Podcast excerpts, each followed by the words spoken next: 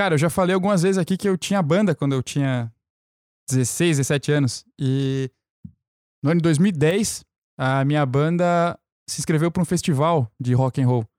E era perto da época do vestibular, cara. E eu lembro que os meus amigos e eu estudávamos juntos, três dos membros da banda, e a gente comentava, cara, a gente fez inscrição no festival. Se a gente tiver nesse festival, foda-se tudo. A gente vai ganhar esse festival e nada mais importa no resto do ano.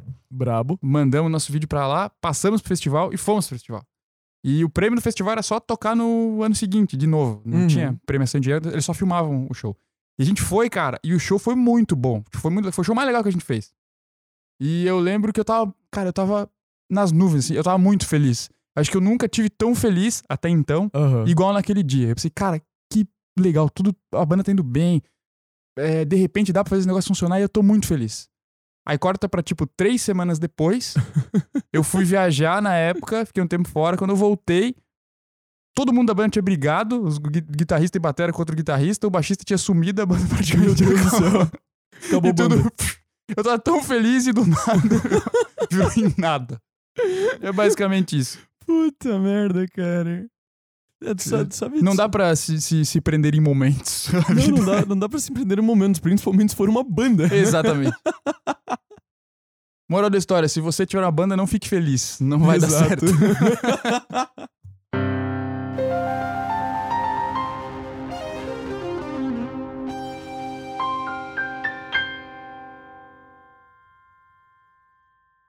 Salve, salve, senhoras e senhores, sejam muito bem-vindos a mais um episódio do Leitura de Tudo. Meu nome é João Paganella E eu sou o Bruno Berzag. e o Bruno Berzag está muito longe do microfone, como sempre. Eu sou o Bruno Berzag. Agora sim. Perdão. Acho que esse foi o pedido de desculpas mais rápido de todos os episódios que a gente já gravou. Nossa, certamente. É, hoje promete. Hoje promete. E hoje promete bastante. Porque Bastante. a gente pode prometer que as pessoas vão sair felizes deste episódio. É, eu estou muito feliz em gravar esse episódio Eu hoje. também estou muito feliz em estar aqui, ter este podcast, estar aqui trocando uma ideia, E esse podcast tomando pode um ser... cafezinho com as canecas que nós ganhamos de um leitor de tudo. Uhul! Olha como ele foi muito da hora. Olha só. Isso aqui ficou muito brabo, Cara, ficou, ficou brabo demais. Ô, já postei o nome dele no Insta, mas não sei se deveria falar o nome dele aqui. Será que ele se importa? Não sei. Se ele não se importar, vai aparecer o nome dele aqui no, no, no não, eu Instagram vou, falar, dele eu vou falar só o primeiro nome dele. Vai lá. Max, muito obrigado. Você é Foi muito animal, cara. foda. Ficou muito bom mesmo. Você é foda. Ô, enfim, tô feliz que eu tô aqui com a minha caneca É, no e, nosso podcast. e esse podcast pode ser é, ouvido aonde, João? Esse podcast pode ser ouvido no Spotify, no Apple Podcasts, Google Podcasts, em, cara, Deezer. Tem no Deezer. O que, que tem no Deezer, tá ligado? É. Tem, tem até leitura de tudo, tá até lá. Mas tem uma galera que usa o Deezer porque tem uma operadora de dados móveis que fornece o Deezer no, Tu- no tu foi- pacote. Tu foi muito rápido em não falar o nome da é, sou- operadora, eu né, sou- cara? Eles não nos pagam, né? Se eles O nos Bruno- pagassem. Cara, o Bruno tá, Bruno tá ficando comercial expert extreme, velho. Muito brabo. E se você estiver ouvindo a gente em alguma dessas plataformas de áudio e quiser visualizar a galera aqui do. A galera é o João e eu, né? São só nós dois. Hoje. E- é, que a gente possa, pelo menos que a gente saiba e consiga ver, né? Pode ser que tenha mais gente aqui que a gente não consegue ver. É, de vez em quando me dá uns calafrio assim. Minha avó É. dizia que quando dava esse calafrio do nada é porque acabou de passar um espírito por você. Caraca. Antes de eu fazer um complemento nisso, você pode nos ver no YouTube também. Então Exato. chega, vai lá no canal do Leitura de Tudo, já se inscreve, dá o seu like, que isso ajuda a gente muito a divulgar o, e engajar com, com, Clica ali. com o algoritmo do YouTube. Clica lá, se inscreve, ativa o sininho e essas coisas todas aí que os youtubers super bem sucedidos falam pra vocês. Se aplica pra gente também, pra gente também ser um youtuber super bem sucedido. Isso aí. Entendeu? Porque Isso depois, aí. depois que eu vi o Whindersson Nunes fazendo um pix de 21 mil reais pro Vasco, eu também quero ser rico o suficiente pra fazer um pix de 21 mil reais pro Palmeiras. Eu não vou fazer nunca Por que um pix de 20 Palmeiras? porque eu torço pro Palmeiras. Mas eu nunca vou dar 20 mil reais pro Palmeiras. Palmeiras que se exploda. Tá, por que você não dá pra um, tipo, pra um jogador que tu goste daí? Porque o Neymar já tem dinheiro que chega. Que o Palmeiras não tem? Tem deve ter menos dinheiro que o Neymar, eu acho. cara. Será que deve ter menos? Porque o Palmeiras Eu deve não dinheiro. sei. Eu acho que o Neymar não deve dinheiro. Cara, ele deve imposto. É verdade. Putz. Bom, mas voltando a essa ideia do calafrio no, no- no- dos espíritos, essa curiosidade é muito boa aqui, ó. Você acha que isso aqui não tem cultura? Tem muita cultura. Sabe aquele símbolo do heavy metal, da mão chifrada, assim? ó? Pra quem tá Sei. no YouTube, eu tô fazendo aqui O mão. Ronnie James Dio criou. Não foi o Ron James Dio que criou. Quem criou foi a avó do Ron James Dio. Nem fudendo. Sim, fodendo. O, o, o, o Dio falou que a avó dele fazia isso, que ela fazia com a mão assim, né? Aham. Fazia isso pra espantar os maus espíritos. E quando ele tava no show, um dia ele tava ali, pensou, cara, ia ser massa fazer aquele sinal da minha avó que fazia a mão chifrada assim, que é um negócio meio contra os espíritos malignos Não e tal. E fez. é. e aí virou o símbolo do heavy metal. Caraca, Então o a galera faz, a galera do faz heavy assim, metal, achando que tá, tipo, chamando o diabo, na verdade ela tá expulsando o diabo. Cara, o símbolo do heavy metal veio de uma senhorinha católica. Isso. Mano, eu amo o mundo. Tem como não ser feliz nesse Não universo, tem cara. como, cara. Que informação maravilhosa, que né? informação maravilhosa. Você aí que acha que é mauzão fazendo a mão chifrada, que você é do tinhoso, meu amigo, Meu amigo. você tá expulsando. Bah, cara, adorei, adorei, É. adorei. Muito bom, né? Cara, mas ó, falando na felicidade de desses Momentos. headbangers e metaleiros que acham que estão invocando espíritos malignos com esse negócio, eu acho que, tipo, isso chama a pergunta, né, cara?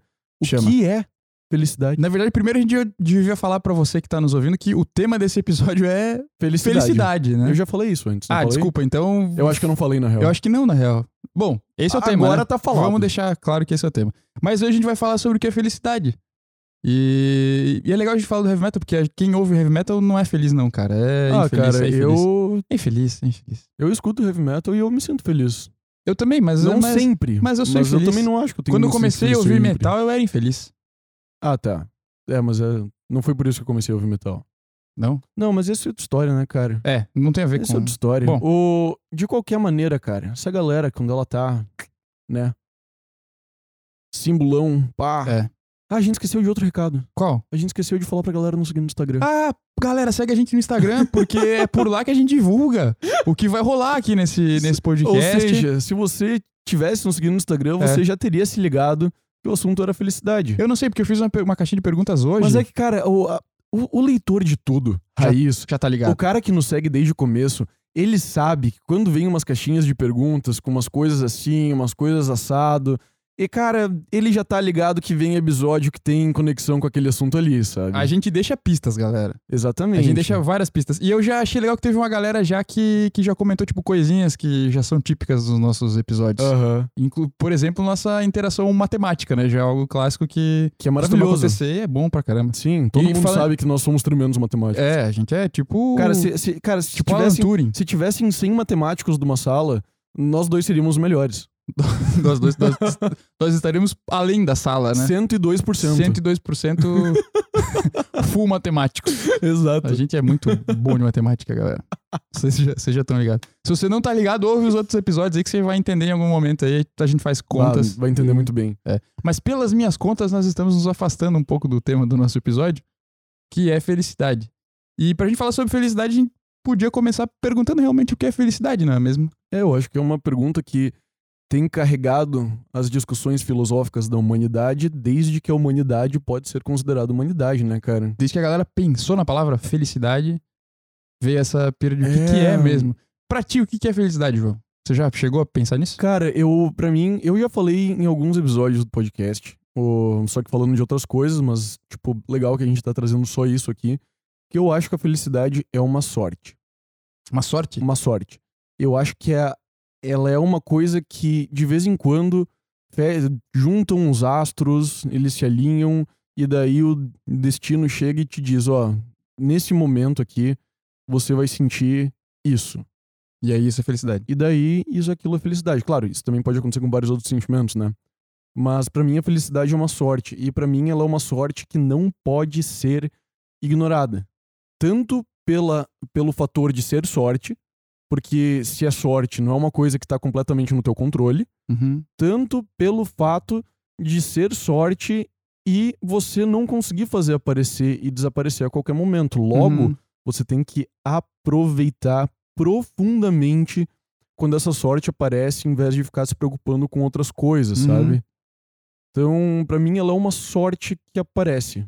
Aquele sentimento que existe algum lugar no mundo onde você está, com alguma pessoa, que você sente que nada precisava mudar de tão perfeito que tá. Que massa.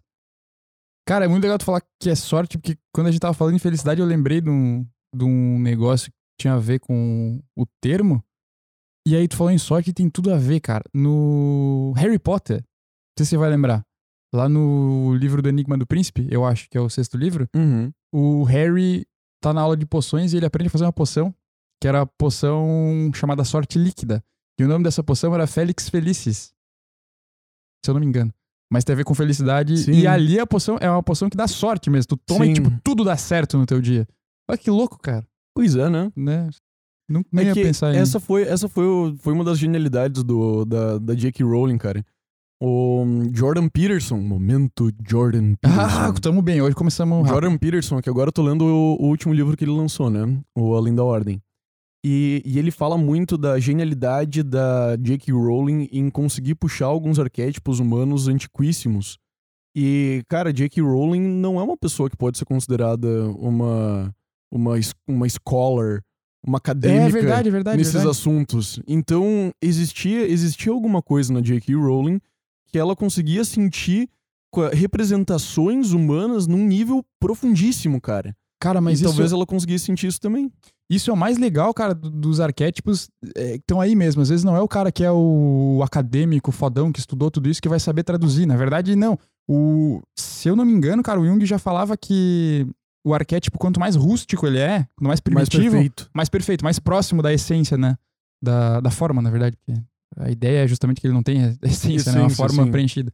Mas quanto mais, quanto mais rústico, mais próximo do- do- da forma original do arquétipo. Então, quando é alguém que não é tão técnico, talvez consiga inconscientemente trazer melhor até a- a- o preenchimento. E é legal a gente ter entrado nisso, cara, porque eu descobri o Instagram essa semana, que é de uma. Cara, agora eu não sei se ela é psiquiatra ou neuro, neurocirurgiã ou algo assim, mas ela também estuda Jung. Ela lida com cérebros. Sim, e, ela, e também com psicologia analítica, né? Cérebros. E ela usa. cérebros e mentes. E ela usa. Onde é muito- que a mente tá, Bruno? Tá bom. Só pra dizer que não é só a parte médica, né? A parte psicológica também. Ela usa muito exemplo do Harry Potter, cara. E daí ela Uhum. trabalha muito com ar- arquétipos e tal no Harry Potter. E eu já, eu já conversei isso contigo, mas não sei se aqui no podcast. Mas que eu ficava pensando, cara, será que Harry Potter eu ia achar legal se eu lesse hoje em dia de novo? Ou só na época que eu era adolescente que eu achei legal? Cara, você ia ler com outra perspectiva. Então, e vendo as análises dela, tipo, comparando com alguns arquétipos justamente da história, eu comecei a achar, voltar a achar a história muito animal, Aham. muito boa, sabe? Até deu vontade de, de reler. É, e, e é legal, além dessa questão aí da felicidade estar relacionada com sorte, tem a ver com o que você falou, tem outras, outros arquétipos legais também. Uhum. É, E pra ti, Brunão, o que, que é felicidade? Então, a minha noção de felicidade está muito influenciada pelo primeiro livro de filosofia que eu li, segundo, na verdade, que foi o Ética Nicômaco do Aristóteles, Uhum. que é um livro que basicamente fala sobre felicidade. Aham. E ele faz uma construção muito legal ao longo do livro, assim. É, é um livro que, reza a lenda, ele escreveu pro filho dele, é, como se fosse um manual do que ele precisa fazer O pra viver pai bem. da filosofia explicando pro filho dele o que ele precisa fazer, né, É, ele, cara? ele seria o neto, né? Que é o... Da filosofia? É, porque o pai seria o Sócrates aí. Então tá. sabe, Platão depois. Eles eram todos. Uma linhagem legal. de- Todos os pais da filosofia. Todos pais, é. Filosofia tem muitos. É. Só tem mãe e não tem. Não, nem sei quem seria a mãe. Agora eu falei uma besteira imen- é, imensa. Enfim, o Aristóteles ele trata sobre várias coisas nesse livro, mas o cerne é a a ideia de felicidade mesmo. E ele faz. O Aristóteles é legal que ele tem um raciocínio todo matemático, assim, para as coisas. É, é bem lógico, assim. Então ele começa falando que todas as pessoas fazem alguma coisa, tem uma ação, e toda ação visa um bem, ou tende a um bem. Então você é, trabalha porque você quer ganhar dinheiro. Você quer ganhar dinheiro porque você quer comprar coisas para sua casa. É, você tem uma casa porque você quer se abrigar. E assim por Sim. diante. Tudo que você tem, tudo que você faz visa alguma coisa, visa um objetivo. Só que ele fala que você poderia fazer essa construção para sempre, porque, tipo, o trabalho, né? Eu trabalho porque eu preciso ganhar dinheiro. E eu ganho dinheiro porque eu preciso comprar comida. Eu compro comida porque eu preciso me alimentar. Uhum. Eu me alimento porque eu tenho fome. E assim vai. Claro. Ad, ad eternum. Mas ele, na construção dele, pensa, cara, não tem nada. É, Ad eternum, palavra de advogado. é, porque em latim, né? Se fosse em inglês, Seria de administração. Exatamente. É, e- só que ele, é, ele parte do pressuposto que no- no- se tudo visa alguma coisa, a gente pode imaginar que tem algo que é tipo o objetivo final disso tudo. Aham. Né? Algo que é visado aí, que quando tu atinge aquilo, realmente não precisa de mais nada. E aí, reduzindo muito o raciocínio que ele faz, ele chega à ideia de que essa última coisa que a gente, que todos os bens buscam, é a felicidade. Uhum. Como se no fim das coisas, tudo que você faz É pra ser feliz. é pra ser feliz. Ou imediatamente ou mediatamente, né? De- Uhum. o fim das coisas é a felicidade. E aí, se você esticar um pouco mais esse raciocínio, a ideia de felicidade está muito ligada à ausência de carências. Você vai estar feliz quando você não precisa de mais nada, Aham. entendeu? Eu sou feliz e basta. E basta. Isso tem muito a ver com o que você falou sobre felicidade, tá ser um, Tá algo de naquele- um momento, porque naquele momento tá tudo perfeito, né? Aham, Tá tudo, sim. tudo é pleno. Exatamente. Muito interessante, cara. É, isso, cara, isso me pegou muito, porque antes eu tinha mais a ideia de que felicidade era, sei lá, alguma coisa que eu gostava muito de fazer. Sim, mas ela não tá ligada necessariamente a um ato, né? Apesar dela poder aparecer durante um ato, não necessariamente e, ela tá. e assim, ó, pensar em, em ausência de carências, né, uma completude, é um negócio muito profundo, cara. Tipo, que eu acho que eu nunca tive num ponto, assim, na vida específico, Tipo, talvez, é, sabe? é, é que é um, é um conceito um pouco extremo, né? É, Porque você precisa de coisas à medida que você vive no tempo. Então, você. Imagina que você tem, no momento, por exemplo, a carência de se alimentar. E você vai lá e se alimenta, mas isso não vai durar pra sempre. Você vai precisar Exato, se alimentar exato. de novo. exato. E, e isso foi só um exemplo que podem. E dentro desse meio tempo podem aparecer várias outras coisas que você carece de, né? Então, muito difícil chegar numa, numa hora que, tipo, pô, eu não careço de, De mais, nada. É. E, e, tipo, até coisas que você consegue, por exemplo, abdicar por um tempo pra dizer eu não preciso daquilo. Vou dar um exemplo. Férias, já que você tá saindo de férias em breve. É, eu, eu tô de férias e vou voltar a trabalhar, né? exato. É, exato. Tá saindo das, Das férias. férias, tá? O... É, o meu termo não foi o melhor. É, não. Mas ainda assim. Foi ó, péssimo. é, tipo, imagina o seguinte: eu, por exemplo, eu posso pegar e fazer uma viagem. E eu faço uma viagem de um mês, assim, eu tiro férias fazer uma viagem de um mês. Cara, vai vir em algum momento uma necessidade de voltar pro trabalho. Sim, Então, então você pode dizer, naquele momento lá eu estive livre da carência de trabalhar uhum. pra me sustentar por aquele tempo lá. Contudo, vai chegar um momento que eu vou precisar daquilo de novo. vai, é E- isso. Hum, E daí, como é que você diz que aquele momento foi felicidade? Como é que você diz que no momento que eu voltei ao trabalho, eu não estou feliz também, Exato. sabe? Isso é, é interessante pegar esse conceito dele, dessa ideia de que ah, é a completa ausência de carências, porque como a gente é, nas palavras do, do psicólogo que é o Maslow, é, o homem é um animal eternamente insatisfeito. Então sempre tem uma carência que eu preciso suprir. Mas a ideia por trás aí da- desse conceito aristotélico é que buscamos um, um ideal em que o mínimo possível de carências está existindo Sim. né? A gente consegue chegar num ponto de que eu, eu consigo identificar o que, que eu, qual é a minha carência e dar a ela o preenchimento necessário. Então, eu tô com fome. E aí eu vou lá e como Talvez seja. algo que me realmente me preenche e mata aquela carência. Ah, preciso de férias, descanso. É, preciso voltar a trabalhar, volto a trabalhar. Talvez seja o controle. O, o controle razoável das carências. Exatamente. Porque ele vai levar. é, como eu falei, esse- nesse livro que ele fala de felicidade é, é como se fosse um manual. Ele vai falar de ética lá. E a ética, na perspectiva aristotélica ali, seria uma arte de viver bem. O que eu preciso fazer para viver bem e, de certa forma, atingir a felicidade, ter uma vida feliz, plena. Sim. E o caminho que ele dá são as é uma vida virtuosa. É uma vida em que tudo que eu faço é feito com excelência Uhum. né? Todas as minhas ações fazer da melhor maneira possível, é, ter sempre a escolha otimal para as coisas e com isso, eventualmente, ao longo da construção histórica, eu vou ter uma vida mais feliz. Então, é mais ou menos pegando o, teu, o exemplo do trabalho. Pô, tá, tô trabalhando, tô cansadão no meu trabalho, preciso de um descanso. Ah, consigo tirar férias, que é o momento que eu estou esgotado e eu já não tô rendendo mais. Uhum. Aí eu vou para as férias. Mas chega um momento que eu tô inerte e me tornando burro porque eu tô parado há muito Sim, tempo. porque eu não trabalho meus músculos cerebrais. Exatamente. Atirem preciso- em mim, físicos. ah, não, físicos não. Como é que é? Ah, meu Deus, me fugiu completamente o nome. É porque em, em, em inglês é physicians. Ah, sim. Atirem em mim, médicos, sei lá. Tá. Por ter falado músculo cerebral. Ah, é isso aí. Atira. no- O- Mas só atira no João se a gente chegar a não sei quantos milhões lá de, de, de views no episódio com a Jenny, né? É, Que a gente pode atirar em ti. é, É. é. Podem mesmo, eu permiti. É, foi, ficou permitido. eu então, ó, permiti. vamos ver esse vídeo aí, galera. Vamos ver. É, Ô, cara, eu gostei muito que tu trouxeste essa questão do. da- deixasse mais clara essa questão da questão da, da carência, como você vai buscar a carência, assim, sabe? E de como controlar a carência. Porque me lembrou um dos meus livros favoritos no universo, que é o Memórias do Subsolo. Ah, que Porque, bom. tem, cara, tem aquele trecho, aquele trecho espetacular, aquele trecho maravilhoso, que ele fala como os homens se negam a, a ser uma peça de piano. Que eles fazem de tudo pra não provar que eles são só uma peça de piano. Por quê? Porque você pode pegar um homem e colocar ele numa situação de plenitude, Uhum. onde ele não precisa se preocupar com mais nada. Ele só precisa se preocupar com comer bolo e com a prorrogação da espécie. Mais Uhum. nada.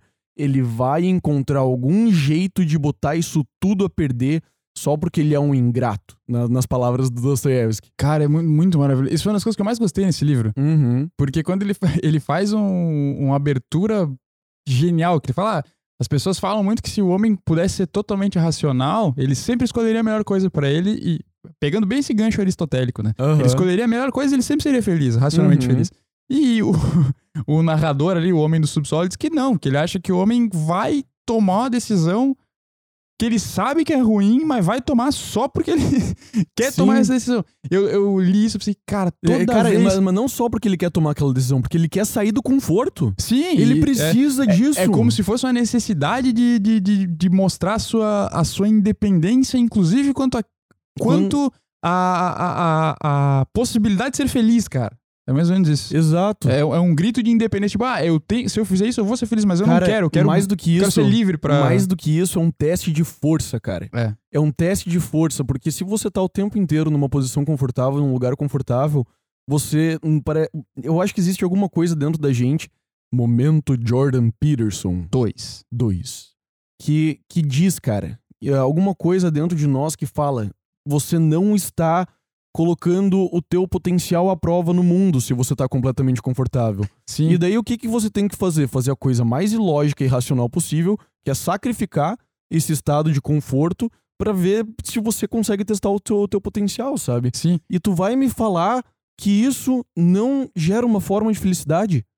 Não, é que se isso te desafia e serve pra desenvolver o teu potencial, sim, claro que sim. Porque, é, porque de certa forma, isso é o que vai dar uma felicidade mais, duradoura, né? mais duradoura. é. Pra mim, Mas no, no exemplo do Homem do Subsolo, eu acho que o que mais, o que mais me chama a atenção não é nem essa abordagem, é a abordagem de como o ser humano gosta de se boicotar, cara. sim. É, é- essa foi o que pegou, tipo, ah, tu sabe o que tu precisa fazer. Eu preciso perder peso. Eu sei que eu tenho que acordar e eu não posso entupir o meu intestino de, de chocolate, cara. Uhum. Tipo, o meu café da manhã deveria ser algo mais saudável, mas eu quero comer uma nega maluca com um mescal com leite. Aham. E aí você pensa, cara, eu sei que eu não tenho que comer isso, mas eu tô com vontade, eu, eu mereço. Logo eu vou. E eu vou comer. E eu sei que eu tô tomando a atitude errada. Mas eu vou fazer, Aham. entendeu? Eu É sei o que eu devia ir pra academia, subsolo. mas eu vou ficar dormindo. É o homem do subsolo puro, assim. E, e para mim, cara, eu já fiz com tanta coisa. Assim, o exemplo da comida é ótimo, porque eu faço muito isso. Pá, eu, eu engordei pra cacete, eu tenho que dar uma segurada. Mas eu vou comer um chocolatinho. Vou comer um chocolatinho, eu mereço. É, eu tô ansioso. e- Ah, não tem chocolate em casa? Não tem problema, vou no mercadinho. É, tipo isso, vou pedir no iFood. E Vou aí, no iFood. cara, e, e assim, tu sabe que não vai fazer. E tu faz. E com várias outras E daí, coisas. e cara. daí eu levanto outra pergunta, cara, que você levantou quando você tão genialmente montou a pauta deste episódio.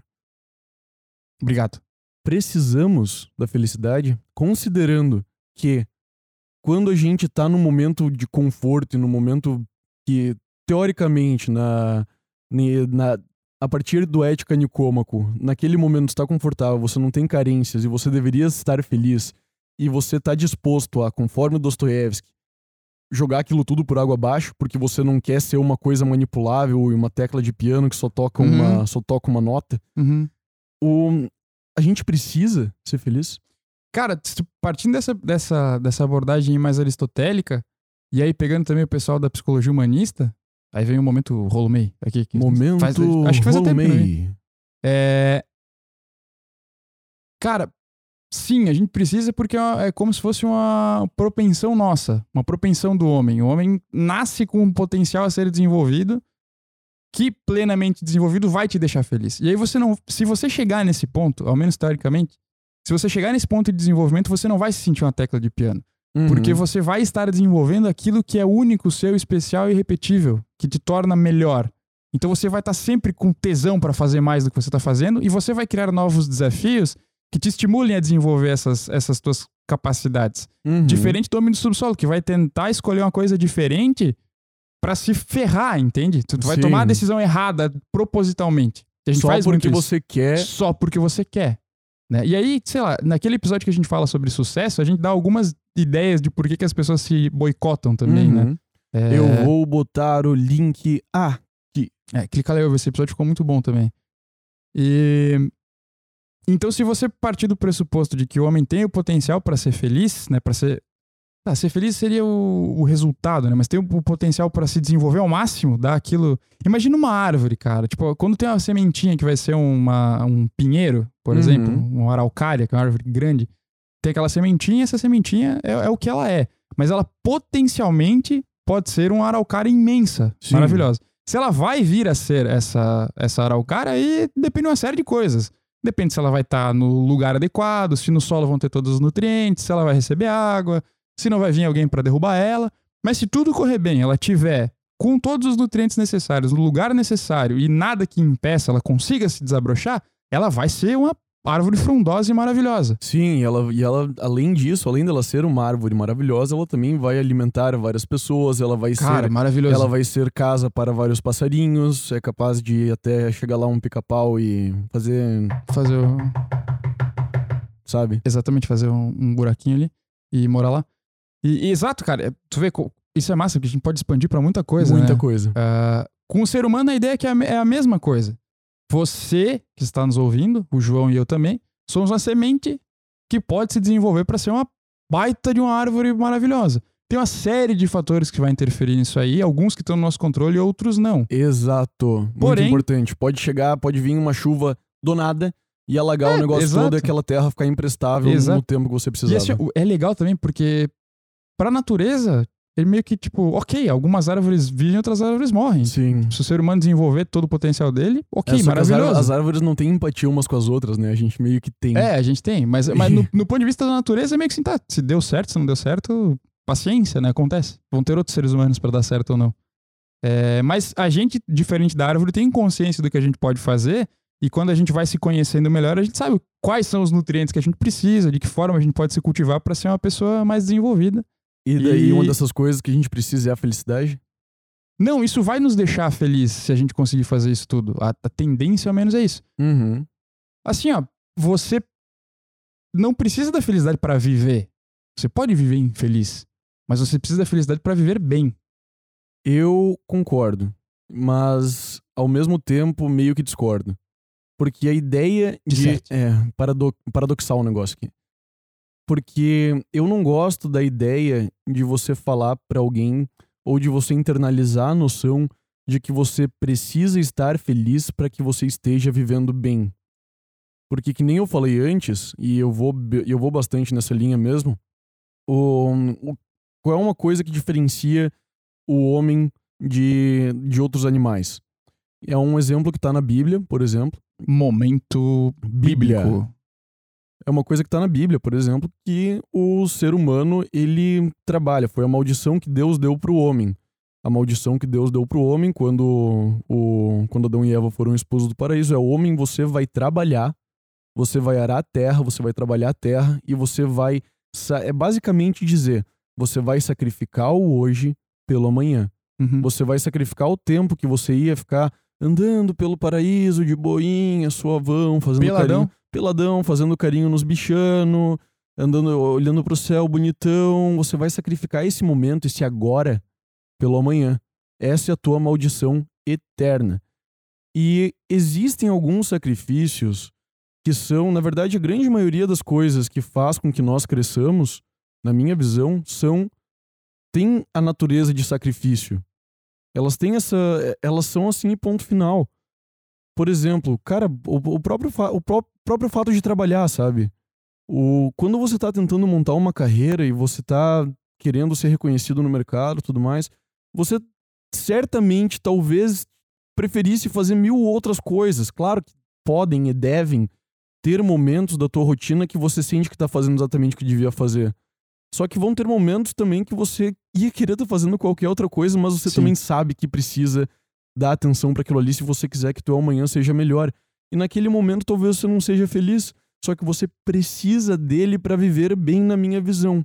Sim. Então eu não acho que internalizar a ideia de que eu preciso estar sempre feliz para que eu esteja bem é uma seja algo saudável. Eu acho que é saudável pensar eu preciso conduzir a minha vida de maneira que momentos felizes possam aparecer. Sim. Então isso vai, isso vai muito de encontro com o que tu falaste. De, Sim. de você organizar a tua vida, saber do que você precisa, saber do que você não precisa, o que é frívolo, o que não é, para você conduzir a tua vida de uma maneira que as coisas que você sabe que você precisa vão aparecer com mais probabilidade.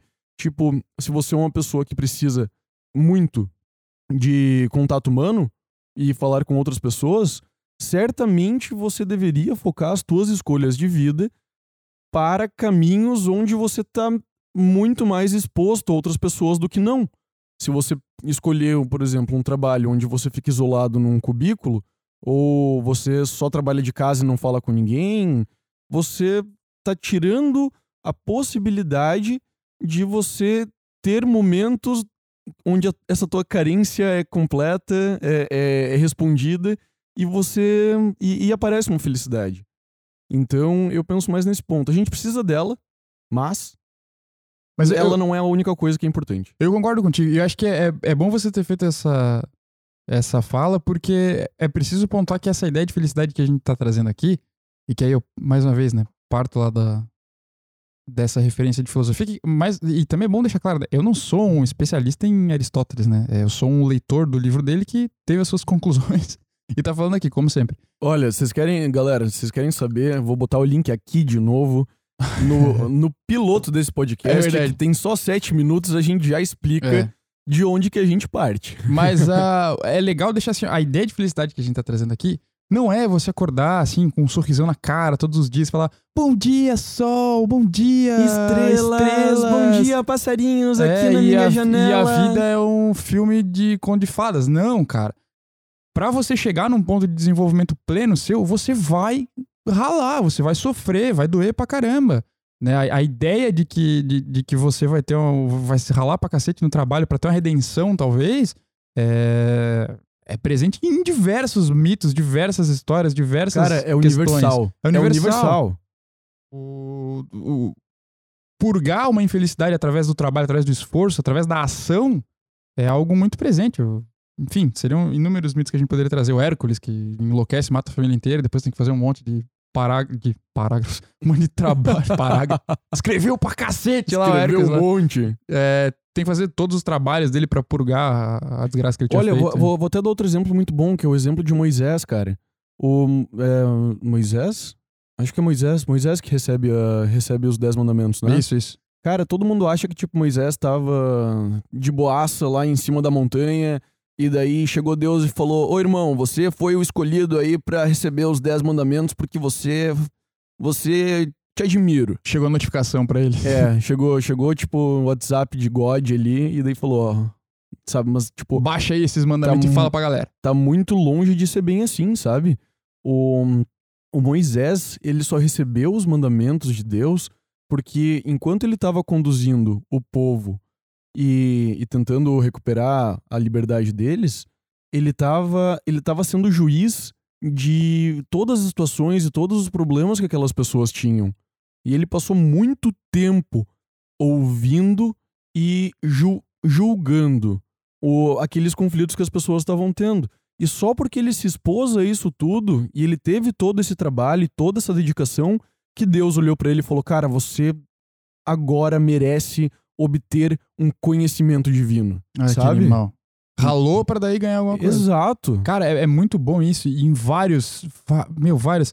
O Odin, pra, conhecer, pra ter o, o- a sabedoria de todas as coisas, ele tem que se. Cara, ele dá um olho e ainda tem que se enforcar. Tipo, é como se ele precisasse morrer primeiro pra depois renascer aprender, mais pra sábio, renascer né? mais sábio. Então tudo tem a ver com trabalho. E mesmo, mesmo ali no Aristóteles, que partiu nossa, nossa conversa, ele também vai falar muito em ação. A gente precisa agir pra fazer as coisas. A vida exige ação. A inércia não te tira do lugar. É, é- Exatamente. E fisicamente e psicologicamente. Então você vai precisar ralar e até você poder sentir que você tá realizado, É, eu gosto até mais da palavra realizado do que, Do que feliz. É. Eu Que também. traz a ideia, a- essa ideia de felicidade é, como algo, como o sumo bem, Aham. aristotélico, tem mais a ver com realização enquanto pessoa.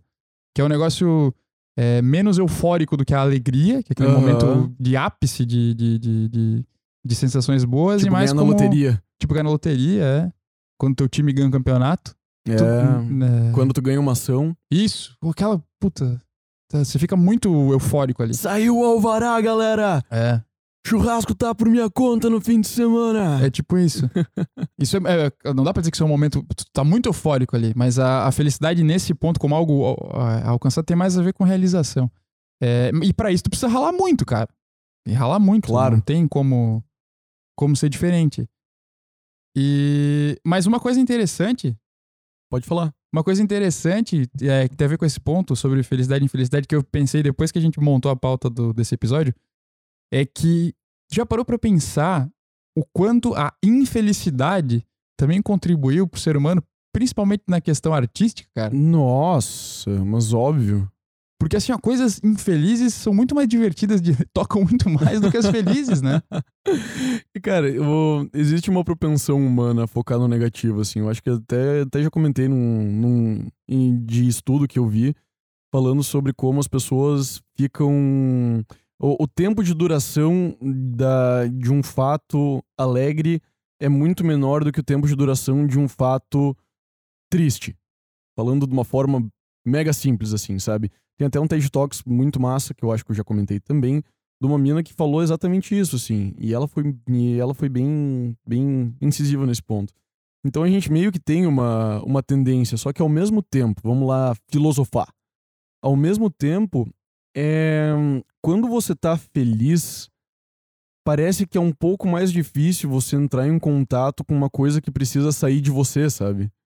Uhum. E, e a produção artística, ela tem muito disso, ela tem muito É essa característica de, cara, eu tenho essa coisa aqui dentro de mim que ela precisa sair, eu preciso expressar isso de alguma forma, mas a felicidade meio que não tem tanto disso, Mas- ela é uma coisa muito mais pessoal, sabe? Mas vê como encaixa com o que a gente falou no começo. Como na se a felicidade for uma ausência de carências, você tá feliz, você não tem a necessidade de fazer mais É. alguma coisa. Na infelicidade, parece que tu precisa colocar aquilo pra fora porque é uma forma de dar vazão pra aquilo tudo que tá te corroendo por dentro, né? Sim, Na felicidade velho. não tem nada te corroendo, você tá de boa. Cara, tem Tá. até, tem até a, a história, tipo, por exemplo, do blues, de, de como ele foi criado, né, cara?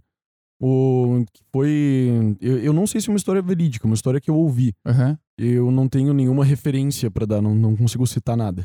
Nossa, é uma pena, porque O- a BNT não vai gostar disso no nosso É, podcast. bah, que pena. De qualquer maneira, o, eu ouvi que o blues foi criado nas plantações de algodão dos Estados Unidos.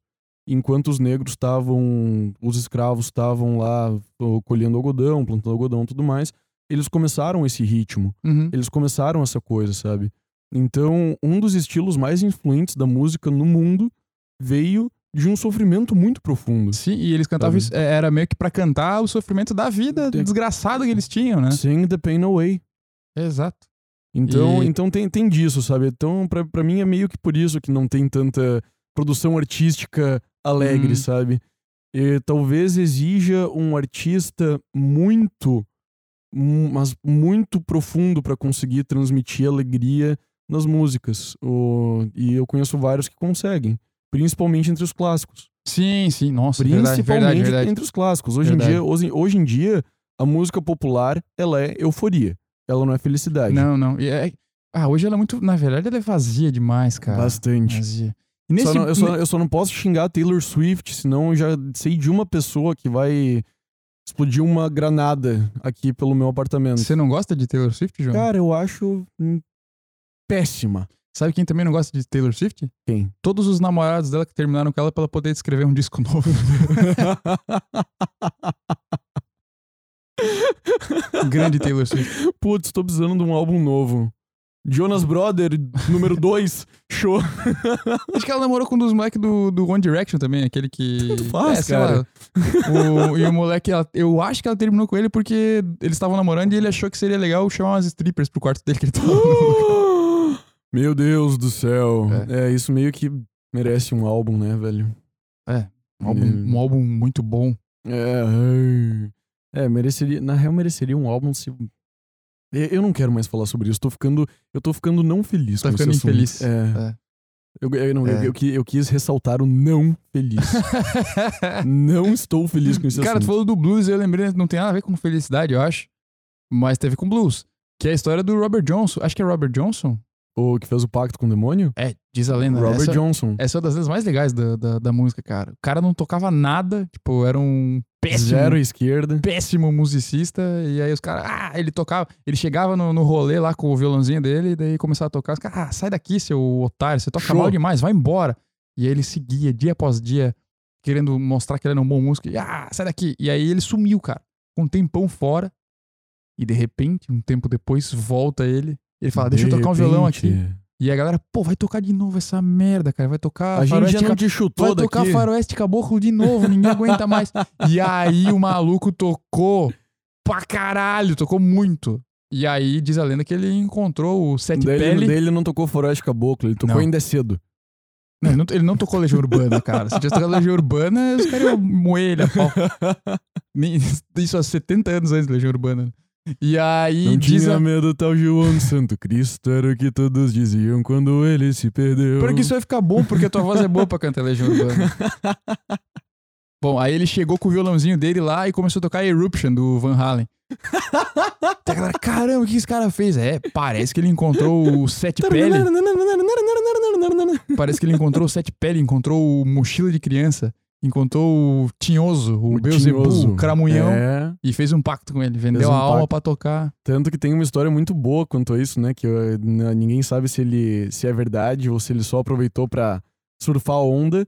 Mas a história naquela época era que os, o demônio mandava cachorros do inferno pra colher a tua alma. É, essa é a história do sobrenatural, né? Hã? É a história do Supernatural. sim, mas, é- mas Era é também base- na época, É, é? baseado Ah, que nisso. massa, é não baseado nisso. Tanto que ele lançou várias músicas, por isso não sabe se ele tava Uhum. nadando no hype ou se era real mesmo, Que que ele tava ouvindo cães do inferno atrás dele. Cara, é- ele tem aquela música chamada Crossroads, que ele fala, ah, Into the. Crossroads, que, é, que é, seria a pira mesmo, que ele foi na encruzilhada e, E também, fez um e, também, e também tem a música do, dos. Hellhounds? Dos, Hell, dos Hellhounds, eu não lembro o nome dela agora. Que massa. Mas ele canta, que é Hellhounds on My Tail, alguma coisa assim, sabe? Ó, e aí ele... Pois é. Mas, mas aí que- tá outro exemplo de sofrimento, né? Sofrimento, tu né? pode não pensar nem na. Pode ignorar a questão religiosa do fato. E ainda pensar. Ele, pu- ele tava sofrendo muito com o fato de que ele era completamente excluído da sociedade de músicos. Cara, ele tava sofrendo tanto que ele chegou ao ponto de vender a alma pro É. demônio pra tocar... Exatamente, Pra cara. tocar Van Halen. Ou Legião Urbana. Quem me deram menos uma vez. Mas tem que ir pro inferno mesmo, o cara Como que a fica com mais violão bela tocando... tribo dos mais belos índios. Meu Deus. Eu nem, eu nem acho, Desculpa por eu cantar nem acho, Legião eu nem Urbana, acho. Le- Le- Legião Urbana ruim, não, Eu cara. também não acho nem um Mas pouco parece ruim. caboclo... Mas, é, mas é, é que, é que o meme do cara que É, pega bom, o é bom, é violão... bom. Pô, pra tocar Legião é muito 10 bom. minutos, cara. Sei lá quantos minutos que é. Sei, é muitos minutos. E aí o cara. Se, se o cara for tocar num barzinho e souber tocar. É, Faroeste Faroeste Caboclo, Caboclo todo mundo canta e junto. Stairway to Heaven, ele ganhou a noite, é, porque vai tocar horas a fio. né? Com duas músicas, já ganhou. Meu Deus do céu. É, pô. Ah, cara, eu escuto música muito mais comprida do que isso. Ah, eu, eu não, não escuto mais. De Difícil. qualquer maneira, voltando, pô, deste, deste pequeno detour, Nem sei como a gente chegou nesse a lugar. gente, a mas- gente chegou nesse lugar com você levantando a questão Do Robert de- Johnson. do Robert Johnson. Ah, Da- de- na verdade, você levantando a questão de como a expressão artística um pouco que Tem a ver com a depende na Ah, infelicidade. verdade. E a gente pode falar do nosso autor preferido de todos, que com certeza foi muito infeliz na vida dele. Meu né? Deus do e céu. transparece lá já cada falamos. É. já falamos do, do Social. É. Cara, mas é todo o livro dele. É. Nem Quase todo, todo, né? cara. Quase todo, é, quase todo. Nem todo. Eu li o Eterno Marido um tempo atrás e ele não é. Ele é tenso, mas ele não é tão infeliz. É, assim. tipo, Noites Brancas também não é um livro infeliz. É, mas na época ele não tinha passado aquele trauma todo, né? É. Mas ele tem muitas. E mais várias. Assim, ó, acho que a maioria dos autores que eu gosto tem um pouco disso. O Gabo tem muito disso, cara. Os O dele. Hemingway certamente Nossa, o tem Hemingway muito tem. disso. Caraca, o Hemingway é, tenso. Bah, o Hemingway se E- deu muito mal, coitado. No Gabo também, cara, o, o Gabo tem muito disso nos livros dele. que, apesar de ser mais leve, quando tem uns momentos que toca num, num ponto meio triste, assim, de- dele lidando com a solidão e com o tempo passando e sendo é, implacável. Sabe o que, que É. deixa o Gabo muito triste? E eu O quê? também. quando tu fica muito longe do microfone. Desculpa, Gabo e João. É, isso, isso é bem presente nele na maioria dos autores que eu gosto. Eu acho que talvez no Tolkien, cara. Que é um autor que eu gosto muito e não, eu não vejo essa tristeza toda. Eu acho que o Tolkien é um eu cara. vejo muito, Sério, cara. eu acho o Tolkien um cara serenão, assim. Acho que a história dele é uma história Não, ele, ele é, pedagógica, ele de certa é, forma. não, cara, concordo, Positiva, sabe? concordo plenamente. Só que tem momentos de sofrimento nas histórias dele que ele não conseguiria cogitar se ele não tivesse alguma forma de sofrimento profundo nele, assim, sabe? é, pode ser que sim. sim. Tipo, tipo, cara, tipo um ó, clássico, o momento que o Gandalf cai lá, velho. Ah, aquilo é foda. Mano, tu não, tu não ia conseguir pensar, tipo, sabe, o Gandalf, aquele personagem mais amado possível, imaginável, É o meu se- personagem favorito na de cara todos. ali no, ali no precipício, se segurando em nada, te- tendo feito de tudo pra salvar os amigos dele. Run, you fools! Fly, you fools. Fly, you fools! Sabe? Então, ainda assim, até no Tolkien, mas, mas daí É. pra mim, daí ainda cai no meu conceito de que ele é um tremendo de um artista Ah, e ele sim, conseguia sim. se conectar com felicidade também. Sim, é que, é que eu, eu acho que a- é tão poética a obra dele, cara, que eu não consigo. Eu não consigo terminar aquela, aquela, aquela história de não ficar. Animado com a vida. É, é, vendo o lado bom. E é tão. Cara, ele não fala mal de uma. Tipo, nenhum vilão mais vilão maldito, ele. Ele só descreve, né? E ele enaltece alguma coisa boa. Tipo, o próprio Smigo, assim. é- é- Ah, ele tinha um papel a ser cumprido, sabe? Não. É, cara, aquele cara foi muito, Muito, Muito- gênio, né? muito feliz nas, O cara foi feliz na, na escrita dele. na é. escrita. muito, Muito bom, bom, muito bom, muito bom. Tá, vamos lá. A gente já passou por que é a felicidade. A gente já passou por precisamos da felicidade. Aparentemente, se você for um artista, você. Tem que ser infeliz, tem que ser um maldito. É, é. Se tu for um artista, tu quer. Tu sabe. Sabe o. Eu vi uma palestra, e eu- o que eu vou falar agora vai ser meio pesado. O- Eu vi uma palestra do Momento Jordan Peterson Três. 3, que ele tava falando sobre a criatividade. Eu até te mandei essa palestra e você não assistiu, o que me deixa muito não feliz. Ah, Mas, tudo você, bem, você já tô também acostumado. esperava demais, né? É. Mas, de qualquer maneira, ele tá conversando, nessa palestra, ele tá conversando com. Mais uma entrevista. Ele tá sendo entrevistado por um dono de museu ou curador de museu, e eles estão falando sobre a criatividade. E daí, o cara perguntou pra ele: o- Imagina que você quer ter um filho que seja um artista, você quer enaltecer toda a criatividade dele. O que que tu precisa fazer? A resposta do Jordan Peterson foi a seguinte: morrer antes dos 12 anos dele. Caraca, que pesado. Vai comprar cigarro e não volta, pois é, sabe? Caraca, que foda. Mas fechando, fechando o assunto de precisamos da Ah, felicidade. você me deu uma bad agora.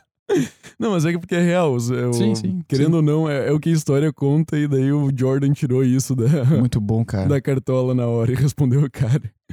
Mas, de qualquer maneira, a gente já passou por isso, se a gente precisa ou não da felicidade, e agora a gente pode nos questionar. Como você muito genialmente colocou na pauta. Hum. Existe uma fórmula Pra para a felicidade? Então, se você procurar isso na internet, você vai encontrar várias. Cara, só no Instagram eu Várias. consigo. Nossa senhora do céu. Eu acho que eu abro meu Instagram e é todo mundo, tipo, berrando assim, tipo, como ser feliz, não sei o quê. Não, e assim, as fórmulas são variadas, assim, ó. Vai, vai mudar de tomar água com limão em jejum Aham. até vender tudo e morar no Alasca, sabe? Sim. São Vai ser, vai ser tudo e qualquer coisa. Vai- sempre tem alguém tentando te vender uma fórmula pra ser feliz, né, cara? Uma fórmula, um remédio, uma, alguma é... coisa. Tem todo um mercado por trás dessa. Pra te ver, por mais que, por mais que a gente fale que tu não precisa. E realmente, é, como a gente falou, não, tu não precisa da felicidade pra, pra viver. Mas, a Mas gente isso sente é- que sim, né? Isso, é, isso é tão presente que mesmo que você não esteja pensando que você quer ser feliz, você tá buscando alguma coisa pra acabar com, a, com o peso da, da, da vida, sabe? o peso com, da existência. com, é, quando você se sente, se sente como Atlas carregando o mundo nas costas e você precisa dar uma aliviada com isso. Então, cara, vai de remédio, vai de religião, vai de. de Cara, a religião é uma coisa que se Então, usa pô. muito pra tentar vender felicidade, né? Muito, né? Muito mesmo. Quando tu parte do pressuposto que tu precisa só da tua fé pra, pra ser feliz e tal. E muitas pessoas correm pra isso. E eu não tô querendo dizer que isso não traga Isso é- certo cara, conforto. E... Óbvio, óbvio. O objetivo aqui não é criticar, a, criticar a religião em si, né? É, mas. Até porque ah, existem muitos pontos positivos em você respeitar algo maior. E daí você pode ouvir o nosso episódio sobre espiritualidade aqui. É, qualquer dúvida de vocês a respeito da nossa visão sobre religião está muito bem explicada nesse podcast aí, nesse episódio do podcast. Exato. Não nos xinguem sem saber a real. É, você quer, você quer xingar também? Brother. Xinga aí, a gente não tá nem aí. É, na, na real, na real. Xinga por favor. Faz um comentário. Xinga pros teus amigos. Xinga pra todo mundo que você conhece. Chega pra todo mundo que você conhece e fala, cara, eu ouvi um podcast Dois e era uma infelizes. bosta. Era uma bosta. Eu odiei aquele podcast lá. Cara, publica no seu Instagram, publica no seu Twitter. marca, no seu marca todos os seus Facebook. amigos. Marca. Pô, isso, isso. Xinga mesmo, tá isso ligado? faz isso. Xinga mesmo. É, mas vai ver, cara, vai ter muita, muita fórmula pra. É que, é que como é uma necessidade é, humana, como a gente, tipo, a gente estabeleceu que a gente precisa da felicidade, né? O É, como- é, meio é o impulso natural, né? é, é, você- tipo, se você não tem um momento feliz na tua vida, isso eu acho que é, alguma coisa tá errada. É. Então, você, da tua cabeça procura isso, sabe? E daí você acaba sendo, dependendo da tua ingenuidade, você acaba sendo uma vítima fácil pra essas pessoas que estão tentando te vender felicidade. Cara, né? já parou pra pensar em quanto livro de autoajuda é vendido, cara? Que hoje eles não vendem mais questionando porque virou brega, né? Então hoje É. livros de desenvolvimento pessoal. Desenvolvimento Cara, pessoal. os, os mais vendidos, assim, ó, em qualquer lista, costumam ser livros nesse sentido. E são livros que, em tese, te ensinam a ser feliz e com as mais várias, variadas formas. Sim. E esse- eu, já- eu acho que eu já falei isso aqui. Muitos desses livros têm ensinamentos legais. O grande problema deles, na minha visão, é que eles querem te vender uma fórmula que se você fizer aquilo, você vai ser magicamente feliz. Exato. Sabe? Esse Tipo, é o grande problema desses Pô, livros. tá, a única coisa, ah, você tem que fazer isso, se fizer aquilo, você vai ser feliz pra cacete. O Milagre da Manhã, você acordar cedo. Isso, eu Cara, li- esses são dois livros que eu li que eu tirei lições legais. Só que assim, não é só aquilo que. Não é milagroso do jeito que isso vende, sabe? É que e- não tem. você- não- eles tentam vender uma relação de causa e efeito entre o que você faz É e isso. felicidade É que ela pode existir, mas ela não tá nem perto de ser tão óbvia. Porque se você faz, fazer alguma coisa com a- o objetivo de ser feliz, você muito provavelmente vai se sentir feliz em um momento no futuro e não vai con- conseguir ver com clareza que foi por causa daquele fator X lá que você claro, fez. e, e Ele sempre vai ser um casamento de fatores. é porque a ideia da felicidade é estar feliz, estar realizado, tá- é, é meio que o último passo, sabe? Você, se você só pensar, ah, eu quero ser feliz, sem você saber como você faz isso, dificilmente você vai chegar nesse ponto. E aí a gente pode trazer um outro autor que a gente fa fazer alguns episódios que eu acho que eu não trazer, que era o Rolumei. Rolumei. Momento Rolumei. 2. Que é. Eu falei antes já dele? Eu só Uhum. mencionei o nome dele, eu acho que eu falei do Maslow. Eu até falei momento Rolumei. Ah, tá, então é o dois. que é aquela ideia que eu sempre falo aqui, mas que é pra gravar mesmo, que é a ideia de desenvolver as potencialidades. Você tem coisas que são boas em você que você precisa dar uma vazão pra aquilo. Se Aham. você não der, vai dar merda. Vai, não você vai deixe dar sofrer. merda. Você vai sofrer, você vai ficar infeliz, você vai ter alguma doença psicossomática, algum ruim vai dar. Então você precisa fazer isso. E quando você faz isso e coloca a vazão correta pra isso, eventualmente você vai se sentir, se não plenamente feliz, um pouco mais feliz, um pouco mais Aham. realizado. Então não adianta você saber que você tem que acordar, se você acordar uma hora mais cedo pra cuidar de ti e, e o teu dia vai ser mais produtivo, não adianta você acordar mais cedo e não saber o que você tem que fazer da vida, porque você precisa ter essa essa construção, Uma direção, descobrir, né? assim, tem que ter uma direção, cara. Você tem que sentir. Hoje, eu li uma coisa no Instagram hoje até, que é uma dica meio banal, mas que é boa.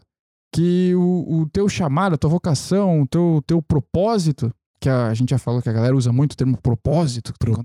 propósito, como se você acordasse de manhã e descobrisse, nossa, meu propósito, propósito. é X. Até porque ele muda o tempo todo, né, cara? É, é e- mas, mas cara, tem- eu vi uma passagem, uma chamada legal hoje, e é- deve ter sido no Instagram até, que era que o para você encontrar o seu propósito, você tem que encontrar o lugar em que você vai ser capaz de servir mais pessoas da melhor maneira possível. Cara, isso é muito bom. É muito simples, mas é muito bom. Cara, curiosamente, isso também é uma regra de mercado. Você não tem um negócio próspero se você não serve o maior número. Se, se o maior número de pessoas não acha que você tá vendendo alguma coisa que tem valor. Sim, e, cara, isso tem muito a ver com uma coisa que você foi muito feliz quando eu tava Ihá. dando o exemplo da, da árvore, em falar que, pô, se a árvore se desenvolve ao máximo, ela vai servir de alimento, vai gerar alimento para outras coisas, ela vai gerar abrigo, ela vai. Ou seja, você desenvolvendo o que você tem de melhor, você, Você vai inevitavelmente vai dar retorno para as outras pessoas. E aí você vai servir o maior número de pessoas ou da melhor maneira possível. Exato. Então, ah, dizer que existe uma fórmula. Em linhas gerais, dá pra se dizer que se você existem coisas que você pode fazer que vão podem Cara, te tornar mais feliz. Agora, não existe uma fórmula assim, ah, eu vou fazer isso e eu vou automaticamente ser feliz. Eu acho que existem três coisas, três coisas que funcionam como uma regra geral que te tornam mais saudável e você mais saudável, você pode ser mais feliz. Boa. Pode vir a ser mais feliz. Mas não é uma fórmula exata, porque ninguém aqui é trouxa o suficiente para acreditar nisso. E, além disso, o... existem vários outros fatores que podem influenciar nisso daqui. Então isso daqui é só um jeito de ficar mais saudável. Acredito que ficando mais saudável, mantendo o teu corpo e a tua mente mais Com saudáveis, toda certeza. você vai acabar possibilitando que você seja mais feliz. E essas três coisas são fazer exercício físico, ou porque eu acho isso primordial. Você Sim. precisa, você precisa cuidar do teu corpo, cara. Que nem eu já falei, que nem eu já falei em outras, em outras ocasiões. Não, acho que eu não falei aqui no podcast ainda. Não sei. O... Nós temos dois tipos de inteligência. O QI e o no QI fluido e o QI hum, ah, cristalizado. O QI fluido é aquele que você nasce e ele tem várias, muita propensão genética e ambiental. Né, Muita influência genética e ambiental. Então, ele vai chegar até um ponto, e daí entre os 20 e 30 anos, ele vai chegar num ponto máximo, e ele vai começar a cair devagarinho, assim, sabe? Uhum. E esse QI, ele representa a capacidade de você né, lidar com problemas complexos, analisar, na- angariar informação e juntar. É como se ele fosse a tua capacidade de montar um quebra-cabeça. Uhum. E daí vai ter o QI cristalizado, que ele representa o conhecimento que você adquiriu ao longo da sua vida. E ele pode ir, sei lá, até onde, sabe? Então, a melhor forma que você tem de fazer o teu QI fluido reduzir mais devagar ao longo da tua vida, teu QI cristalizado ser mais potencializado, adivinha, é com exercício físico, além de todas as outras coisas que você tem que fazer pra encher o saco do teu Estimular. cérebro, né? Então é estudar, é trabalhar, é ler, tudo mais. O angariar, angariar informações sobre o mundo, É, aprender basicamente. coisas né? novas, né? Exatamente, aprender coisas novas, habilidades novas, tudo mais, tá sempre deixando o teu cérebro ali no ativado. E a melhor forma é exercício físico, por quê? Porque o cérebro é um órgão extremamente vascularizado, extremamente vascularizado, e se o teu sistema cardiovascular tiver irru top, o teu cérebro também vai estar irru top, com o que ele com o que ele carece, porque ele carece de nutrientes e oxigênio. Tem um pesquisador que fala que se você quer evitar o Alzheimer, você tem que fazer exercício e não sudoku. Né? que vai te ajudar mais do que fazer palavra cruzada. né? Muito bom, muito bom. Mas é fato, sabe? A segunda coisa é se alimentar bem. Porque você tá colocando combustível no teu corpo. Então, se você comer fritura todo santo dia, dificilmente os teus, os teus hormônios vão estar regularizados, os teus órgãos vão estar vão tá tranquilos. E daí várias coisas biológicas aí que eu não tenho conhecimento suficiente pra falar, mas que me soa razoável pra caramba. Sim. E a terceira coisa, velho, é você saber manter bons relacionamentos com as pessoas, Uhum. porque nós somos seres sociais. Então, se você mantém boas relações com a tua família, ou pelo menos pacíficas, ou pelo menos que você consegue, pelo menos que você é resolvido com a relação que você tem, Sim. porque você não consegue controlar a relação que você tem com as pessoas, né? É um caminho, é uma via de mão dupla. Sim, depende de você e da outra pessoa. Depende de você e da outra pessoa. Pode, pode depender de você e de um grupo de pessoas. Sim. Então é muito mais complicado do que parece. Mas pelo menos, tipo, tentar manter uma boa relação com as pessoas em geral. E se você não conseguir, você investigar o porquê e você tá em paz com aquele porquê. O... Ou não estar em paz com aquele, não estar em paz com aquele porquê e tentar desvendar por que você não está em paz com aquele porquê e como você pode melhorar, sabe? Exato. Eu acho que essas três coisas mantêm a tua saúde física e mental saudável. E Concordo com isso, extremamente. e com isso, você abre espaço para que momentos felizes apareçam com mais frequência. Sim. Você, é porque você, como você falou, você fica mais saudável física e mentalmente. E espiritualmente, se você quiser entrar nesse ponto. Mas claro que sim. Que você fica mais em paz e as coisas funcionam melhor. E como eu falei antes, a ideia tá muito ligada à ação, você fazer alguma coisa. A gente falou lá no começo que o, o- naquele livro do Aristóteles que partiu a nossa discussão, ele fala em, em- em uma ética, em coisas que você precisa, regras que você poderia seguir, por assim dizer, é, para ter uma vida melhor, para buscar essa felicidade. E aí ele vai falar da questão da excelência e da questão do hábito. É algo que você precisa fazer repetidamente, várias vezes. Ser excelente não é fazer uma vez uma coisa muito bem feita e cagar em todas as de novo, outras, né? entendeu? É fazer toda vez que você fazer, você buscar fazer da melhor maneira possível. E isso vai te levar. É, alimentação é um setor da sua vida. Que, pô, você você pode. O ideal é que você coma cada vez mais frequentemente da maneira correta. E isso vai ter um benefício a longo prazo pra ti. Uhum. Estudo, exercício, trabalho, tudo Cara, é só isso. pensar, é só pensar, ó, go- gostei que tu falou da alimentação e disso, porque me lembrou de um, de um exemplo legal. Cara, se você se alimenta melhor e faz exercício, muito provavelmente você vai adoecer menos. Sim. E se você. E, e- cara, estar doente é uma situação que, meu Deus do céu, é, cara, é muito difícil você estar Sim. feliz enquanto você tá com uma virose. Não, é. Ou enquanto tá com uma dor de cabeça terrível. Exato, meu, ninguém, Ou, sabe? ninguém é feliz com dor de barriga. Não, velho, não é. Então, se você, tipo, cuidar do teu corpo e da tua mente nesse sentido, sabe? Pô, ajuda muito. Você só, só de não estar doente, você já aumenta a tua possibilidade de ser feliz em algum momento Claro. se os astros alinharem direitinho. Claro. E o, o Aristóteles ainda vai falar dessa, nessa ideia de que ele vai chamar de virtude ou vício, né? A virtude é algo que é bom, que tende, vai te levar para excelência, e o vício o contrário. E ele, acho que a gente já falou isso em algum momento aqui também. Para ele, a ideia da virtude tá sempre no meio termo, é você evitar excessos. Isso, tem- é o, isso é o taoísmo, né, cara? Puro cara, e muita coisa vai falar disso. Equilíbrio, né? Yin Equilíbrio Yang puro e simples, cara. É, cara, nem mais nem menos. Então, tipo, ele, ele, ele menciona várias virtudes, a coragem é uma delas. E ele deixa. E é o que é mais legal pra entender o- a ideia de meio termo. Coragem não é não ter medo de nada. Não ter medo de nada é temeridade. E Uhum. é idiota. Que você precisa ter medo de algumas coisas. Sim, você Ou- precisa, você precisa ter medo de cair de um precipício, irmão. Lógico, você precisa ter medo de encarar 10 caras armados na rua, entendeu? Óbvio. Você precisa ter um certo medo de fazer negócios arriscados com seu patrimônio. Óbvio. Então, não ter medo de nada não é coragem, é um vício também, que é um extremo. Agora, ter medo de tudo é covardia, também não é o bom. A, a coragem tá no meio termo. E o meio termo não é um negócio estático, no meio. Não. É algo que varia de pessoa pra pessoa, Cara, situação só, situação. não só varia de pessoa pra pessoa, como varia de mundo pra mundo onde você está também, cara. exato, exato. Por isso, que é, por isso que é tão difícil você se manter lá. E por isso que é um desafio tão legal no e fim é das por contas. isso que não dá pra ter uma fórmula, cara. Exato. Porque vai, ca- cada pessoa é uma pessoa. O que você tem são linhas gerais de que, olha, se você fizer isso, a tendência é de que você se torne mais feliz. A primeira delas é você agir, fazer alguma coisa, faz- fazer a pau- porra de alguma coisa, né? Fucking do É, something. e, e depois se alinhar por essas. O mini, cara, o mínimo é você cuidar de si no ponto de você comer um pouco melhor, fazer um pouco de exercício, ter uma certa higiene e ordem e tal. E várias outras ideias que a gente dá naquele episódio sobre por que você não cresce, né? Quando a gente vai falar das Nossa, ideias de. É maravilhosamente bem lembrado, Brunão. Tá aqui o link. Caralho, botei quatro links Chuva de hoje. links hoje, cara. Chuva de links. Mas é muito bom esse episódio de É muito bom mesmo. Muito bom mesmo. O, cara, tem uma coisa que eu tinha muito lembrado agora e daí me escapou. Ah, foi. Voltou. Bora. Irra.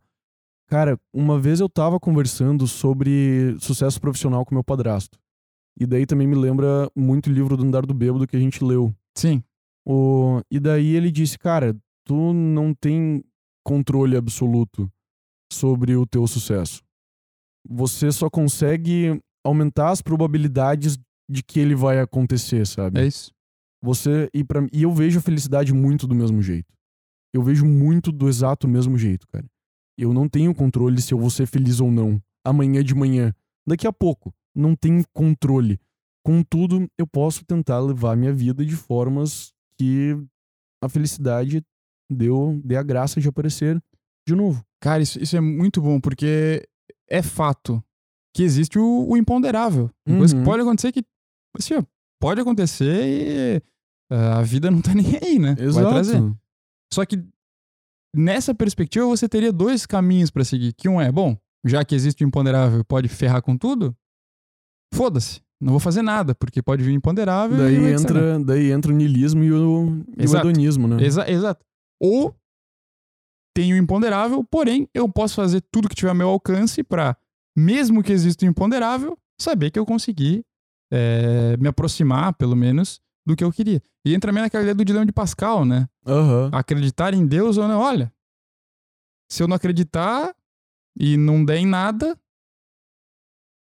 ok, não dei nada. Agora, se eu acreditar, tem uma chance de que aconteça alguma coisa. Então, Exato. é, estatisticamente seria melhor acreditar em Deus do que não acreditar. Esse é um resumo muito resumido, Eu- sim, né? do- do mas, é- mas pra quem ficar curioso, leia, porque é muito bom. É. muito bom mesmo. A explicação estatística do porquê você deveria acreditar em Deus. Isso, e. Não tentando convencer ninguém a Não, é, acreditar não, em. Deus, né? Só interessante Mas mesmo. é uma, é uma perspectiva. É, que, lógi- pensando em lógica, a mim, parece mais interessante, mesmo que exista imponderável, você fazer alguma coisa que está no seu alcance para tentar fazer um pouco melhor essa vivência aqui na, na Terra, né? Que é a única certeza que a gente tem é dessa, dessa existência atual. Exato. É, do que não fazer nada. Porque, tipo, tá, e se não aconteceu imponderável, você deixou de fazer algo produtivo para sua vida porque poderia ter acontecido uma coisa ruim, sabe?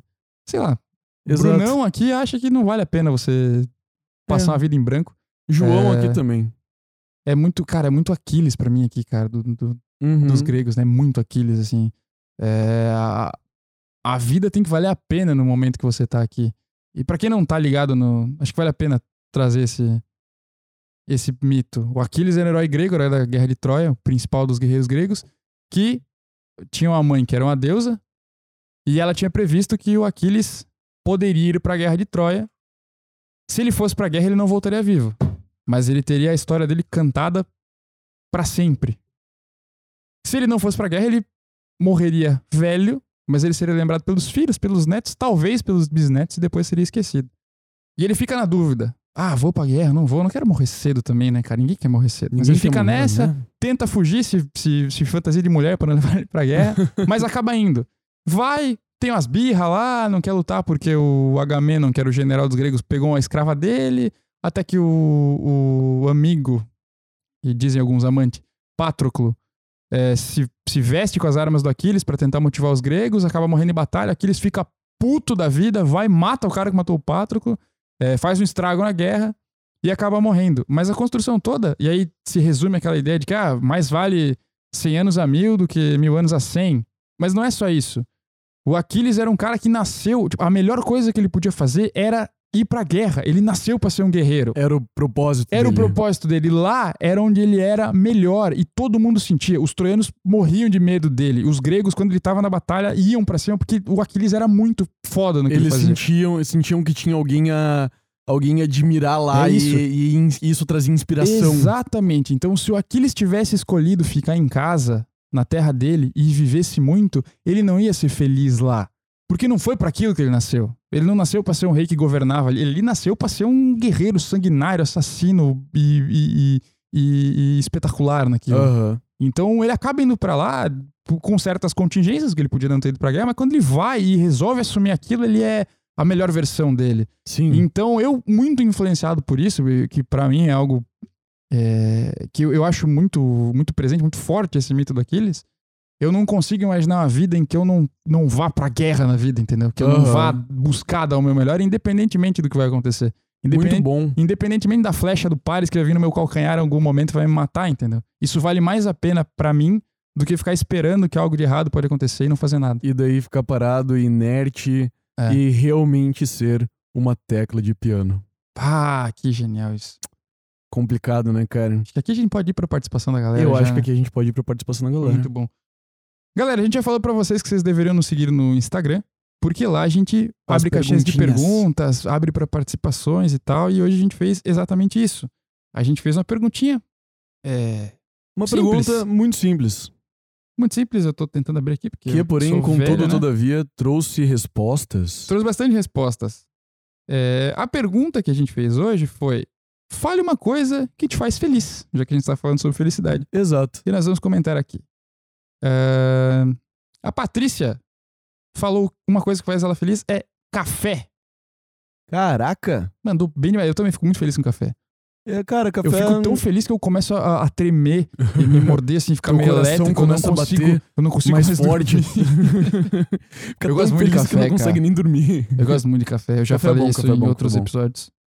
Ah, a Manu. A Manu disse que ela, uma coisa que faz ela feliz são dias ensolarados. Disparada a coisa que mais me faz feliz. Cara, eu acho isso engraçado em algumas pessoas, velho. Cara, eu, eu odeio dias nublados Porque cinzentos, eu, cara. Odeio. eu conheço uma pessoa, cara, que chega, tipo, o dia tá ensolarado, modifica completamente o humor dela. E o dia tá fechado, cara, ela fica fechada também. Cara, eu fico muito assim. Muito eu, assim. cara, um, um dia ensolarado, tipo, uma coisa que eu, que eu olho e penso, meu, olha só que dia bonito que tá. E um dia, o nublado ou chuvoso, eu sinto serenidade. Nossa, se eu morasse na Inglaterra, eu estaria morto nesse momento. Nossa senhora, Eu, eu não consigo, cara. eu gosto, gosto de dias ensolarados. pesado. Tá, foi próximo. pesado próximo, essa, né? próximo, próximo. É, fazer o quê? É o que é, né? O que que faz o próximo leitor de Ah, tudo feliz? A Berka diz que uma coisa que faz ela feliz é dançar. Olha só, Cara, eu odeio dançar. cara, eu curto bastante. Nossa, eu odeio. A, a Luísa também falou que uma coisa que faz ela feliz é dançar. Você Aham. gosta de dançar, cara? Eu gosto de dançar, eu Que que gosto você sabe bastante dançar? de dançar. Break. Eu, cara, eu vou falar. Eu já falei, na real. Eu gosto muito de dançar sertanejo, cara. É bom dançar sertanejo. Ah, você gosta de dançar sertanejo, mas você não gosta de sertanejo, né? Você criticou o Cara, meu eu sou- sertanejo. Eu no- sou um homem, eu sou um homem que tenta caminhar entre os meios termos. Como você muito eloquentemente Nossa. disse que eu deveria. E vaneirão, você gosta de dançar vaneirão? Acho que não. E forró. Cara, dá pra, dá pra passar os passos sertanejo pro forró, então. É, na, E- real, na real, tecnicamente não daria. E... Mas- E pagode, você já dançou pagode? Já. Sabe sambar, João? Hã? Sabe sambar? Não. Você falou com É Porque tu- tu, também, tu, tu conse- também consegue dar. Tu também consegue dar uma, dar uma Não, cara. enganada não, você com já passo me- de sertanejo Você já no- me viu samba. tentando dançar. Não, não, tu não. Tu não consegue É, eu não enganar. consigo, não, não. não, tu não. Tu, tu não. Quando eu disse você, eu disse, tipo, o é leitor, possível. o leitor de tudo. É, é possível. Não você, Bruno. Não, eu não consigo. Não consigo. Não consigo dançar nada, cara. Ah, pô, tem uns bons aqui, cara. A Luísa, inclusive, mandou várias coisas que deixam ela feliz. Várias coisas. Várias coisas. E isso é legal, porque eu acho que muitas pessoas vão se identificar com várias aqui, ó.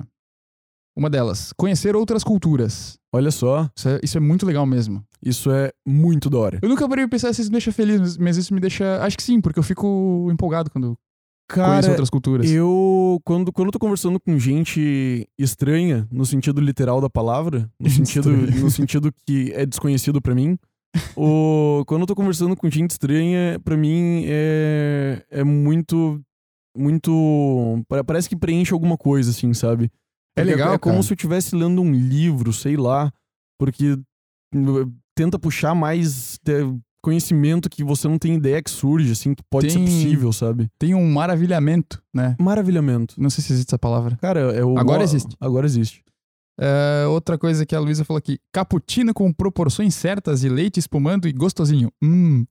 Cara, eu sei até de onde é esse cappuccino que ela tá falando. Cara, de onde que é? É do Santo. Não fala porque se não está nos pagando, a gente não faz propaganda aqui. É do Santo Pé em. É. Ah, não, pode falar. Vai que alguém mora no lugar não, que agora eu não vou falar. Então tá bom, então não fala, tá certo. Só pagando. É, eu gosto muito de cappuccino, cara. Muito mesmo. É, Qualquer cara, esse lugar, esse lugar tem um cappuccino perfeito. Quando tu fores a pé, eu te passo o nome do lugar. Boa. Sabe o que eu, eu tenho uma. Eu, eu cheguei a essa conclusão um, um certo tempo atrás, que eu pedia muito cappuccino. Só que a maioria dos lugares que eu pedia cappuccino, eles davam aquele cappuccino que era leite de café, um pouco de canela e chantilly e tal. Umas Sim, paradas todas não, não, assim. não.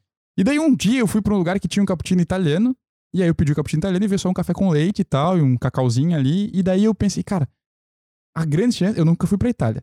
Mas a grande chance de eu ir pra Itália, pedir um cappuccino e vir um café com leite só. Não. E aí eu pensei, cara, se isso acontecer, eu ia ficar muito frustrado. Se Não, fosse não, só um uma média com leite, entendeu? Não vai ser, não vai ser. É, isso me deixa mais feliz. Te a garanto. Isso me deixa mais feliz. É, mas cappuccino é muito bom, cara. Aham. Ah, cappuccino. Olha, ah, eu acho que café é minha bebida preferida de todas. Inclusive, eu posso contar uma história sobre café, como eu- de como eu deixei um italiano infeliz. Ah, manda, isso é bom, isso é bom. Eles ganharam a Copa da gente de 82, não dá pra perdoar. Nossa senhora do céu, irmão. Meu Deus do céu, cara. Meu, se fosse 40 anos, velho. Não dá pra perdoar. E, e que a gente ganhou de 94 dele. Mas tá, conta essa história aí, que é- deve ser boa. Cara, o- eu tava muito cansado e era um dia muito quente. Tinha chego de viagem, tava lá na Itália. E daí eu precisava de um café, porque eu tinha o dia inteiro pra ir. Eu tinha passado por 24 horas de viagem que eu não tinha conseguido dormir direito. E eu precisava de um café, mas tava muito quente. Então eu cheguei numa cafeteria Eu já sei onde você vai chegar. e eu pedi um latte macchiato frio, Bah. com leite frio. E daí. Mas que E, da- e daí, e daí- e daí- e daí o bicho só olhou pra mim com a cara mais indignada possível e imaginável, tipo. Mas latte macchiato não vai lente frio. Como se tivesse travado a mente dele. Daí eu só falei, o meu vai. Aí E é daí, isso, é e isso. daí ele ficou muito infeliz. Mas mereceu, mereceu. Outra coisa que a Luísa falou aqui: ver um bom filme e pipoca. Muito tempo que eu não faço isso. Faz muito tempo que eu não vejo. Ah, eu já vi mais filmes, cara. Preciso- Eu também, eu, eu, eu, tinha, eu de tinha um baita, eu tinha um baita ritual que eu gostava de fazer sozinho, que era ir no cinema, pegar um potão de pipoca meio a meio, assim, metade salgada, metade doce, tomar uma coca gelada, que é uma coisa que eu nunca tomo, e, tipo, e, e ver um filme sozinho, assim, sabe? Eu gostava muito de fazer isso. A última experiência com filme não é nem com filme, cara, que me deixou muito feliz foi ver o trailer do Homem-Aranha 3 que, que estreia esse meu ano. Deus Cara, eu tô muito empolgado pra ver esse filme. Para que ele não me decepcione. Ele vai me decepcionar porque eu tô muito hypado. Bom, é, outra coisa aqui que a Luísa também mandou: ouvir histórias de superação. Tipo a inspiração do, é, do Aquiles com os outros soldados. Tipo isso, ou tipo alguma história que envolva o Henry Cavill. Pode que- ser. Superou todas as expectativas. Todas as expectativas. Ele é um grande homem. Tu precisava falar dele, né, cara? Precisava. É, outra coisa aqui: fazer exercício. Fazer exercício não me deixa feliz. Fazer exercício me deixa desligado, o que é outra coisa. Cara, fazer Que é exercício me necessário deixa, também. Me deixa, me deixa feliz, cara. Eu- mas eu só fui aprender isso depois de muito tempo fazendo exercício. Eu só não fico feliz quando eu faço errado e estouro as costas, né? Porque Eu você é um Velho. senhor. Eu sou um velho decrépito. Ahn, quando pessoas acreditam no meu negócio, Olha só. isso, isso deixa feliz. Cara, isso deixa feliz mesmo. Isso- Isso, tem isso- muito a ver isso- com propósito, tudo que a gente cara, falou, tem- tem cara. muito a ver com a questão de, de sociabilidade do humano muito, também. nossa. Querendo ou não, quando uma pessoa acredita no teu negócio, ela tá validando uma coisa que tá dentro de você no mundo exterior, né? Sim, sim. Cara, como é que você não vai deixar alguém feliz? Ou no mínimo contente, né? Outra coisa que a Luísa falou aqui: Clube do Livro, deixa ela feliz. Olha, Aí sim, ó. bah, eu vou, eu vou, depois do que ela fez no Clube do Livro hoje, eu vou garantir que pelo menos nas próximas três reuniões ela não fique tão, Tão feliz, feliz. assim. O João, eu e mais alguns amigos, incluindo a Luísa, temos um clube do livro privado, você não vai poder participar, infelizmente, você Mouse é leitor aí. de tudo, em que a gente lê livros juntos, mas eu tenho um clube do livro que aí é aberto, que aí você pode participar se você quiser, checa lá no meu Instagram. E é muito da hora o Clube do Livro É, do a Bruno. gente Sempre tem- dá treta nas reuniões. A gente tem Ah, né, a gente sempre fala isso, mas nem dá tanta treta assim. Bruno, tô tentando vender teu Clube do Livro pra galera que gosta de treta. Dá muita treta. Nossa, a gente quase, quase caiu na porrada. Ficou uma vez eu e o João discutimos bastante lá. Parecia que a gente tava indo cair na porrada mesmo, mas é só a gente conversando mesmo. Uhum. Ah, outra. A Luísa também disse que música boa deixa ela muito feliz. Tem muitas coisas que deixam ela muito feliz. É verdade, música né, boa me deixa muito feliz, cara. Quando eu ouço uma música boa, eu fico, cara, eu fico amarradão na música. Aham. Muito assim, muda meu dia. Quando eu descobri Dirty Honey, foi uma grande surpresa desse ano e me deixou muito feliz com aquela banda. Que banda maravilhosa. É, O Adrian mandou aqui pra gente que uma coisa que deixa ele que deixa ele feliz é comer bem, principalmente massa e chocolate, tudo que não presta. Eu vou concordar com ele, que eu gosto Cara, muito de comer. eu, eu saí com o Adrian no domingo, cara, e ele pediu um doce funcional. E Ah. ele tava infeliz comendo aquele Mas troço. quem que não vai ser infeliz com doce funcional, cara? Doce funcional não funciona Não pra te deixar funciona. feliz. Bom, Naison disse que o que deixa ele feliz é voltar de viagem e encontrar quem realmente importa. Oh, A gente, a gente conhece ele, a gente já sabe, inclusive, a que ele se refere. Grande, é um homem apaixonado. É um homem outra apaixonado, pessoa. Naison. Mas, cara, é, é muito bom. Isso a Kátia me falou hoje. É bom viajar, mas é bom voltar pra casa. E é verdade, cara. Muito verdade. É, é bom ter, ter os nossos. Vamos lá, tem coisas. Aqui tem mais três participações que vão. vão você vai se identificar, eu acho. O Matheus disse que uma coisa que deixa ele feliz é charuto. Cara, charuto é uma coisa. Eu, eu- Bah, chega um momento do charuto, assim, ou chega uma hora que eu penso, bah, agora eu vou fumar um charuto, eu fico feliz naquela hora. O, cara, eu costumo.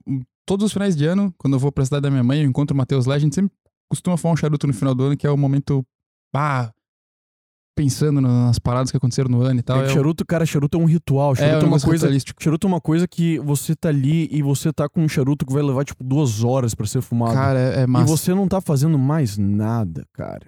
E eu costumo. Eu, eu, eu não curto tanto assim, mas eu curto fazer isso no final do ano, sempre que eu tô lá, eu, eu faço Uhum. com ele. O Matheus é um, um grande brother, e sempre são momentos interessantes esses. Ah, o Yuri falou que ele gosta. O que deixa ele feliz é beber uma cerveja no fim da tarde. É, eu acredito nisso. Ah, isso é bom demais também. E fechando essa vibe, o Paulo disse que o que deixa ele feliz é álcool. Quer dizer, uma coisa que deixa ele feliz é álcool. Meu, mas aí eu acho que talvez ele esteja falando mais no sentido Álcool gel? Álcool gel. Químico do que. Químico do que felicidade plena, assim. É uma sabe? felicidade engarrafada. né? Essas. E o Luquinhas, não, o Luquinhas não participou dessa vez, mas eu tenho certeza que uma coisa que deixaria ele feliz É é, o, é o Henry Cavill. né? E álcool também. É. Álcool eu acho que também. Talvez, talvez beber com Henry Cavill deixasse ele feliz. Cara, isso me deixaria muito feliz, cara. Imagina beber com o super-homem, mano. Nossa, isso ia ser muito bom. Você pediria pro Henry Cavill usar a roupa de super-homem quando estivesse bebendo com ele? Cara, eu não tinha pensado nisso até agora. Mas agora essa é uma daquelas coisas que eu não sabia que eu precisava. e agora eu preciso muito. Caraca, imagina. Se quiser nos ajudar também a fazer uma campanha aí pra trazer o Henry Cavill pro nosso podcast e Meu pra Deus gravar, gravar um episódio especial sobre Super-Homem, por favor, nos ajude. Pensou que bizarro que ia Mas ser. conta aí pra nós, Brunão. Qual é uma coisa que te deixa muito feliz? Cara, uma coisa que me deixa muito feliz. Quando eu escrevo uma parada Que você que sente eu que... sinto que, que eu consegui transpa- transpassar aquilo que eu queria mesmo. Uhum. É porque é- é- quando eu escrevo algo que tem uma dose intimista grande, eu fico feliz, cara. Um bom texto escrito me deixa muito feliz. Acho que é uma das coisas Cara, mais que feliz. massa. É, Que da hora, eu gosto velho. muito. É o artista em você falando, né, É. cara? É o artista em você falando. Eu acho que eu, essa é eu gosto muito, cara. Eu fico muito feliz quando eu tô falando em público também, eu sinto, mas eu acho que escrever ainda é o que mais me, Eu gosto de falar em público me também. deixa realizado. É, se eu der uma, sei lá, uma palestrinha, coisa assim, Pois é, bem aí- falada, eu fico, Uhum. puta, Sim, realizadão. tipo, assim. cara, eu cumpri. É, isso, eu é isso. fiz. Isso foi, foi foda, sabe? Aham. Animal. Animal. E você, João? Cara, o música é uma coisa que me deixa muito feliz. E qu- quando eu tô sozinho é espetacular, quando eu tô tocando sozinho, mas quando eu tô numa roda ou Uhum. numa, tipo, num palco, tocando com outras pessoas ou cantando com outras pessoas, bah, o momento que, tipo, cara, o momento que podia me levar assim, sabe? É bom demais. Cara, al- al- algumas das coisas mais felizes que eu fiz foi tocando também. A sensação que eu tive tocando em algumas vezes, cara, em, em bar, assim, com a banda, que, que tava um, um clima legal, foram os dos momentos eternizáveis da minha vida. Uhum. Só que depois teve momentos que eu toquei e não foi a mesma coisa, sabe? E daí eu não sei se é porque passou aquela pira Ou se ou se realmente aquele dia não foi legal. isso é Pode bem, ser isso é também. bem, isso é bem possível, cara. é. Isso é bem possível. Mas O- aquela. Mas, mas ficou registrado pra mim aquele momento como um momento de euforia, de tipo, saber onde você tá como algo bom, sabe? E aí o escrever, o Fala Bem em alguns lugares, trouxeram isso de novo pra mim. Claro. E isso foi, foi legal, pra me conhecer também, né? E saber onde eu preciso investir mais Uhum. da, da minha vida. Animal, velho. Animal isso. O... Isso, é- pra, pra mim, a música cumpre essa função essencial, assim. Até nos dias que eu não tô muito bem, existe uma ocasião da semana o- onde eu me reúno com outras pessoas e eu sou meio que o responsável pela música do momento, sabe? Aham. E eu comecei a levar o violão. Ah, que massa. E eu sempre improviso tudo. Massa. E eu tento colocar ali, tipo, exatamente o que eu tô sentindo na hora, sabe? Então, até nos dias que eu não tô me sentindo muito bem, ou que eu não tô muito legal, eu tento fazer isso, tento passar isso pra aquele improviso no violão, pra aquele momento, Massa. e acaba tendo o mesmo grau de significado, sabe? Nossa, isso é muito bom. Eu escrevia né, as, as músicas da, da minha banda, eu, eu tava malzão, eu escrevia bastante, fazia muita letra, né? Do adolescente e tal. Então, acabou que a minha fuga sempre foi escrevendo algo, né? Ou, ou pra música ou pra texto e tal. A veia do Então, artista. É, mas pra ti é a mesma coisa, né? São só É outras coisa. linguagens. Eu tenho né? dezenas, eu tenho dezenas e dezenas de letras escritas, cara. Engraçado, né? Dezenas. Só nunca musicalizei nenhuma, mas eu tenho dezenas de letras Ah, escritas. tem tempo pra cacete aí. pô. Tem tempo, cara. Ainda mais agora, ainda mais agora que acabou meu mestrado. Tá, ainda não acabou o mestrado, mas que vai acabar o mestrado. Meu Deus do céu. Yahoo!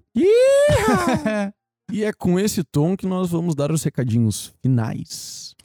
Isso aí, se você está nos ouvindo em algum, alguma plataforma, você pode nos ver no YouTube. Se você estiver nos vendo no YouTube, já deixa, aí, ó, deixa o link, o link, deixa o link não, deixa, Deixa o like. like. Puta merda. Se inscreve. E toca o sininho e Toca o manda, sininho. manda pros brother, manda pros brother e pros seus inimigos também. É Se isso quer aí. mandar, quer, sei lá, manda pra todo mundo. Cara, ó, ó, tu tem liberdade, eu te dou liberdade pra tu me xingar, desde que seja num lugar onde todo mundo tá vendo. É, isso aí. Xinga, mas manda pros outros, né? A gente não tá, não Tá, se tá, importa muito. Tá, eu, vou, eu, eu, eu acho que eu vou me retratar. no- tu não tem liberdade pra me xingar. É. tu tem liberdade pra xingar o podcast. Não, você tem liberdade pra xingar a gente, mas assim, ó, não se esqueça que se Não, mas você é, é que, xingar... é, que, é que a gente também tem que. É, Brunão, a gente Ah. tem que resguardar a possibilidade da gente processar alguém por injúria se Mas é isso, precisar, né, é cara? isso que eu ia falar, cara. Porque assim, você pode me xingar o quanto você quiser, mas não se esqueça que o João é advogado e que eu sou advogado licenciado. Então, Dependendo do jeito que você nos xingar, se eu me ofender o suficiente, o que é muito difícil É, me ofender o é suficiente. difícil. Puta, eu me esforço muito pra ofender o João. É, ele, cara, Difícil. vocês não têm noção como o Bruno tenta me ofender, Quase velho. todos os dias. Não, É uma- quase? Como assim, quase? Não, to- é, todos os dias. Todo santo Todos os dia. É difícil, poucas vezes eu consigo arrancar... Mas se você, se você me ofender de um jeito muito pesado, que eu pense, pá, isso daí mereceu um processinho. Aí trate de pagar suas dívidas. é, cara. vai rolar processinho, irmão. E, e, além disso, não esqueça de nos seguir no Instagram. Não, e se quiser ouvir a gente, quais as plataformas, João? Ah, Apple Podcasts, Google Podcasts, Spotify, Deezer, Pocket Casts e mais um monte que eu nem sei. É, é- é- é sério. Que o, massa. o- o- Qual que é o percentual, mais nosso- ou menos, de, O nosso de podcast, cara, ele é um percentual altíssimo. Porque Mas se tivesse agora eu 100 não pessoas lembro. numa sala, assim, quantas... O que? que? Se tivessem 100 pessoas numa sala, quantas pessoas estariam ouvindo nosso, a chance de. Do quê? é, não consigo Senhoras mais. E senhores, muito obrigado pela vossa audiência. Até a próxima. Valeu.